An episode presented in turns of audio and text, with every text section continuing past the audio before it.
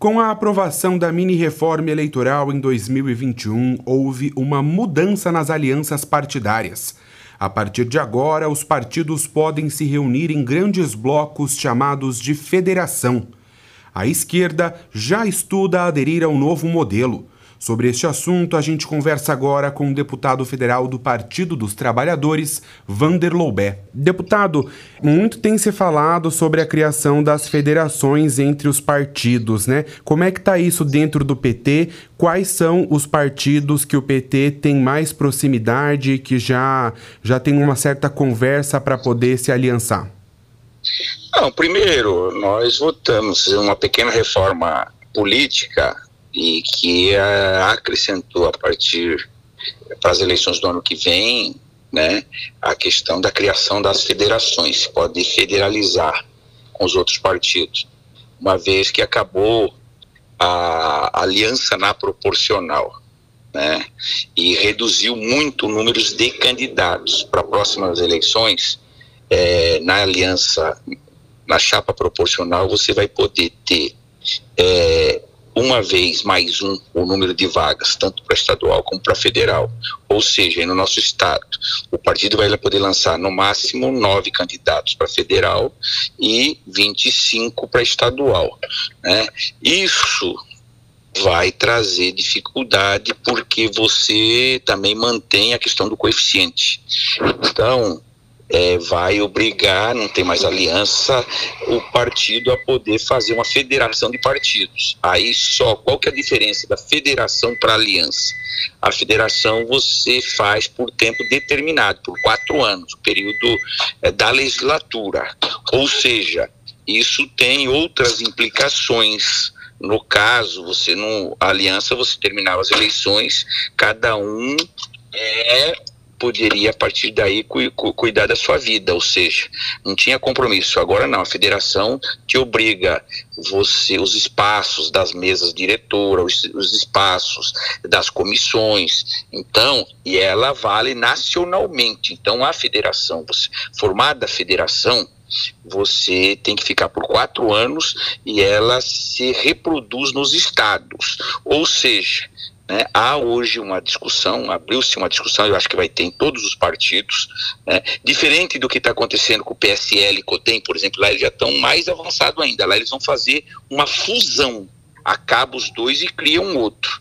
Né? A federação não, você mantém os mesmos partidos, né? É, cada um no seu, nós com 13, é, o PSB com 40, né? E o PCdoB com 40 e, e com o, o, o número deles, mas passa a ser um partido só a federação. Essa criação dessa federação seria mais uma alternativa, mais uma medida para poder fortalecer a candidatura do ex-presidente Luiz Inácio Lula da Silva? Eu acho que isso contribui, né? Claro que isso aí vai ser debatido em cada partido, mas eu acho que ela vai proporcionar, dar mais musculatura né? Ou seja, o Lula vai ter uma federação de partidos que ele vai estar tá pedindo voto. Eu acho que isso vai contribuir para aumentar a bancada federal. E não só do PT, mas a bancada da federação, seja ela do PT e mais os partidos que tiver federado com o PT. E como é que nós estamos em termos de, de alianças aqui dentro do Estado para 2022? O PT já tem algum nome definido para o governo? O PT tem o nome, tirou no seu encontro o nome do Zeca, o Zeca é nosso pré-candidato, e claro que nós estamos abrindo o debate com os outros partidos. É, uma vez que nós, o que mais, o mais importante, na minha opinião, né, eu tenho defendido isso internamente, é se a gente conseguir ampliar as alianças no sentido de ter um dos outros candidatos que queiram discutir conosco uma aliança apoiando Lula, nós podemos estar debatendo a candidatura de governador, né? É, é, é, discutindo ela, ou às vezes até o Zeca descendo para o Senado, ou o Zeca de governador e um candidato que está aí como pré-candidato de outro partido, sendo nosso senador. Eu acho que, nesse momento, nós temos a candidatura do Zeca. Eu acho que é importante para qualquer partido se apresentar para jogar, mas nós estamos abertos, como eu disse, para estar tá discutindo com outras forças, é, alianças, desde que qualquer um outro partido tenha disposição de apoiar o Lula já no primeiro turno. Entendi. Uh, vamos falar agora de Câmara Federal e de, da, da Assembleia Legislativa. Como é que o partido tem trabalhado é, Ai, essa questão? Eu acho que o PT tem tudo para aumentar no Brasil todo e no Estado também, né? Nós saímos de uma eleição de 2018, né? É, enfrentamos uma eleição marcando uma posição na defesa do Lula. O Lula estava preso, né? É, a narrativa adversa para nós. Agora não, nós estamos é, invertemos essa narrativa. O Lula né?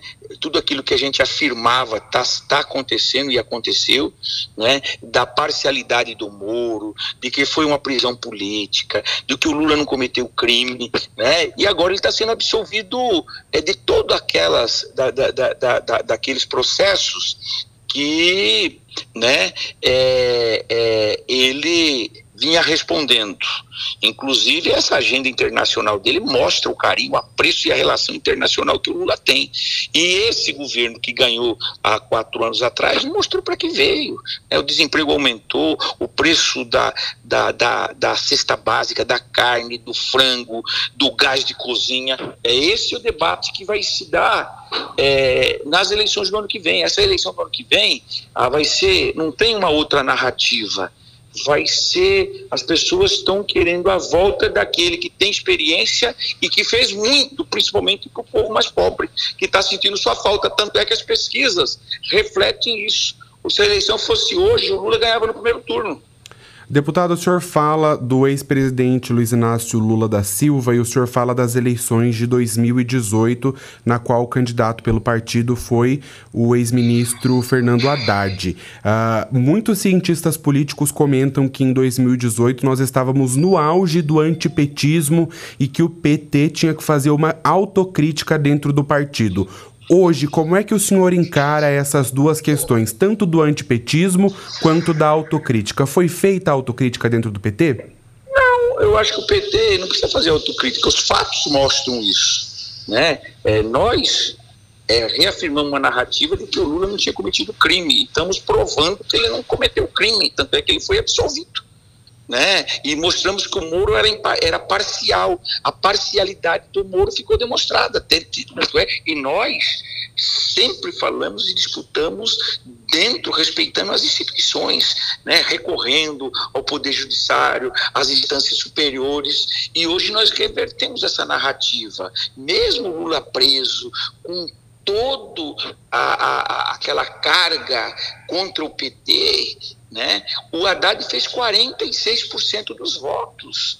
Né? Então, e, e, assim, hoje não.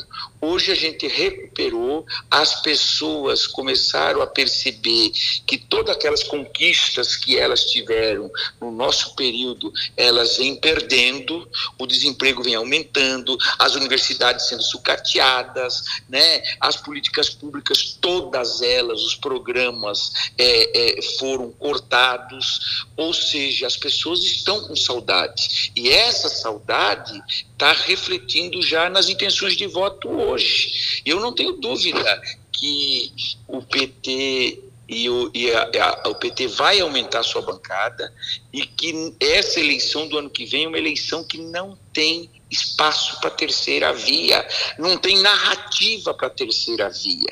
Né? Aquela de 2018, o que, que aconteceu? Teve, teve o impeachment, né? É, o golpe, depois o PSDB se juntou ao MDB na, na, na questão do governo Temer, e na verdade a narrativa que se tinha, quem incorporou essa narrativa foi o Bolsonaro. Quando quem articulou o golpe, esperava que o PSDB ganhasse as eleições. Né? E aí surgiu por fora o Bolsonaro, que ele sempre bateu nessa tecla. Agora não tem uma narrativa. Me fala para pergunta, devolvo a resposta para você, a pergunta para você. Que narrativa tem para construir uma terceira via? Agora não, é o governo Bolsonaro que está aí, um teste, se aqueles que acham que está bem, que foi bom, para quem que foi bom, e aqueles que estão com saudade é, das políticas públicas e do que foi o governo do PT. E eu, aí eu acho que a gente leva muita vantagem, por isso que eu acho que não tem espaço para a terceira via. Eu acho que essa eleição é nós contra o Bolsonaro.